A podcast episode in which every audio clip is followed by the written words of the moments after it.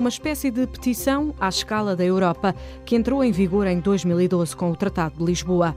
Um cidadão ou grupo de cidadãos pode submeter uma iniciativa de cidadania europeia e pedir à Comissão que debata o tema e lhe dê a forma de lei. O autor ou autores da proposta estão obrigados a recolher, no mínimo, um milhão de assinaturas em pelo menos sete países da União Europeia.